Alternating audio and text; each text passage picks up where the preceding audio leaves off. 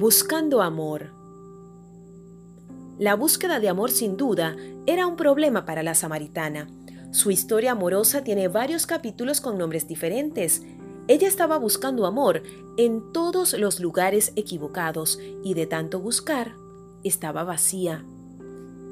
Desde que nacemos estamos buscando amor, por eso para que un bebé crezca saludable necesita recibir afecto. La falta de amor crea inseguridad y por eso tantas mujeres van de una relación a otra buscando la protección de un amor que no les abandone. La mujer samaritana le dice al Señor que quiere del agua que le está ofreciendo. Él la envía a buscar a su esposo para que ella entendiera que su sed era mucho más profunda, que no era cuestión de un cántaro de agua, pero incluso hasta ese nivel él podía saciar. Medita unos minutos. ¿En qué pozo estás buscando amor? Esposo, hijos, familia, amistades. La necesidad de amor es normal, fue puesta por Dios, pero tenemos que procesarla de manera correcta. A menudo tratamos de que las relaciones humanas más importantes en nuestra vida se conviertan en el pozo que nos llena de amor.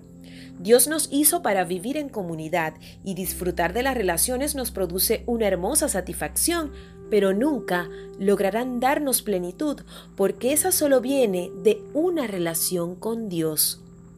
Solo cuando entendemos y dejamos que nos sane, podemos dejar de buscar amor en lugares equivocados y nuestros corazones sanan. Dios te ama y siempre te amará, tal cual eres.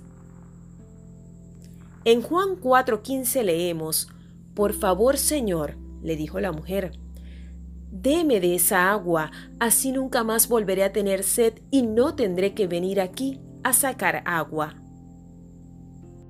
Oremos juntas. Señor Jesús, te amo y te necesito.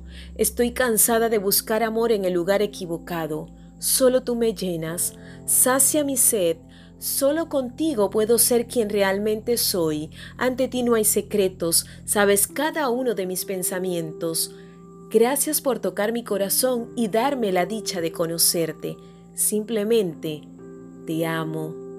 Simplemente Gracias. Amén. Repite nuestro lema para despedir.